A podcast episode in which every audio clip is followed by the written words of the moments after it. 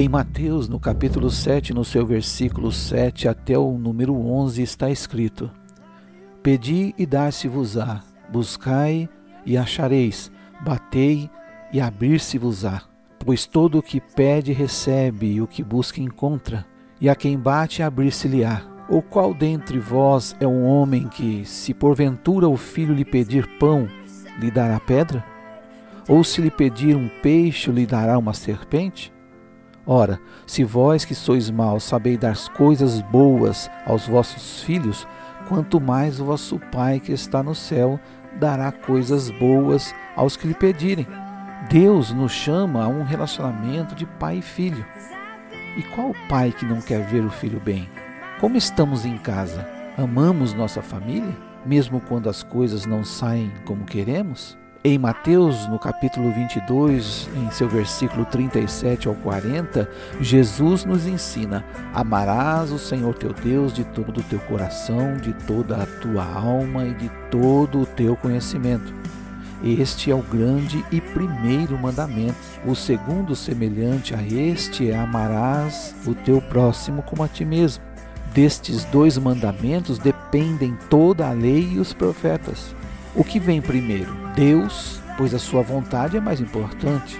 E eu preciso saber o que ele quer me ensinar. Nada me acontece por acaso. Quando minha vida está nas mãos de Deus, se perdemos o emprego, se o salário é baixo, se o meu chefe me persegue, preciso aprender com o Pai como vencer cada dificuldade. O que vem em segundo lugar? Amar o próximo temos conversado que mais próximo de nós é aquele que convive com o nosso dia a dia. Deus manda amar. E como fazemos isso? Vai à luta. O Senhor vai ensinar a prática do amor a você. Jesus, durante o seu julgamento, abre aspas aqui em julgamento, nós vemos ele apanhando injustamente, sendo castigado injustamente, e sabemos que ele fez isso por nós.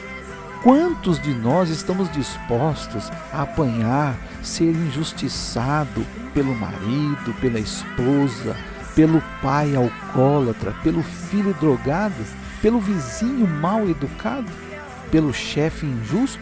Jesus apanhou por nós. Alguns de nós têm histórias tristes nas suas vidas, mas o Senhor morreu no nosso lugar para nos dar alegria para mudar a nossa história, para nos encher de esperança, transformar uma vida sem perspectiva em uma vida de vitória, nos receber com amor e um amor que só Ele pode dar. Algumas mulheres sofrem muito com seus maridos, agredidas, humilhadas.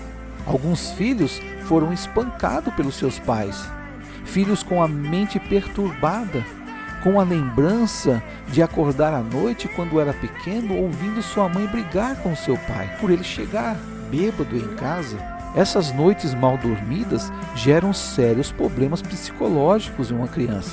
Em 1 João, no seu capítulo 5 e versículo 19, está escrito: O mundo inteiro jaz no maligno. No mundo há uma nuvem negra como de temporal, de onde saem raios de desesperança, ódio, individualismo, tristeza, oposição a Deus. Em Efésios, no capítulo 6, no seu versículo 12, a Bíblia nos diz que este mundo é tenebroso. Como enfrentar isso? Com consagração, seguindo o exemplo de Noé, que andava com Deus, falando com Deus, lendo e buscando revelação da palavra, jejuando como exemplo, praticar tarefas de leitura. Na medida em que nos deixamos influenciar pelas dificuldades, pelos problemas, nossa fé, nossa esperança vão perdendo força e a tristeza do mundo vai ganhando espaço em nossos corações, dificultando o nosso relacionamento com o Pai. Em Mateus, no capítulo 19, o versículo de número 26, diz: Mas para Deus tudo é possível. Esta é a verdade que devemos declarar. Somos família.